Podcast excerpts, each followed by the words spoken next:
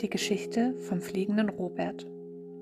Wenn der Regen niederbraust, wenn der Sturm das Feld durchsaust, bleiben Mädchen oder Buben hübsch daheim in ihren Stuben. Robert aber dachte, nein, das muss draußen herrlich sein, und im Felde patschet er mit dem Regenschirm umher. Hui, wie pfeift der Sturm und keucht, dass der Baum sich niederbeucht. Seht, den Schirm erfasst der Wind, und der Robert fliegt geschwind. Durch die Luft so hoch, so weit, niemand hört ihn, wenn er schreit. An die Wolken stößt er schon, und der Hut fliegt auch davon. Schirm und Robert fliegen dort, durch die Wolken immer fort. Und der Hut fliegt weit voran, stößt zuletzt am Himmel an.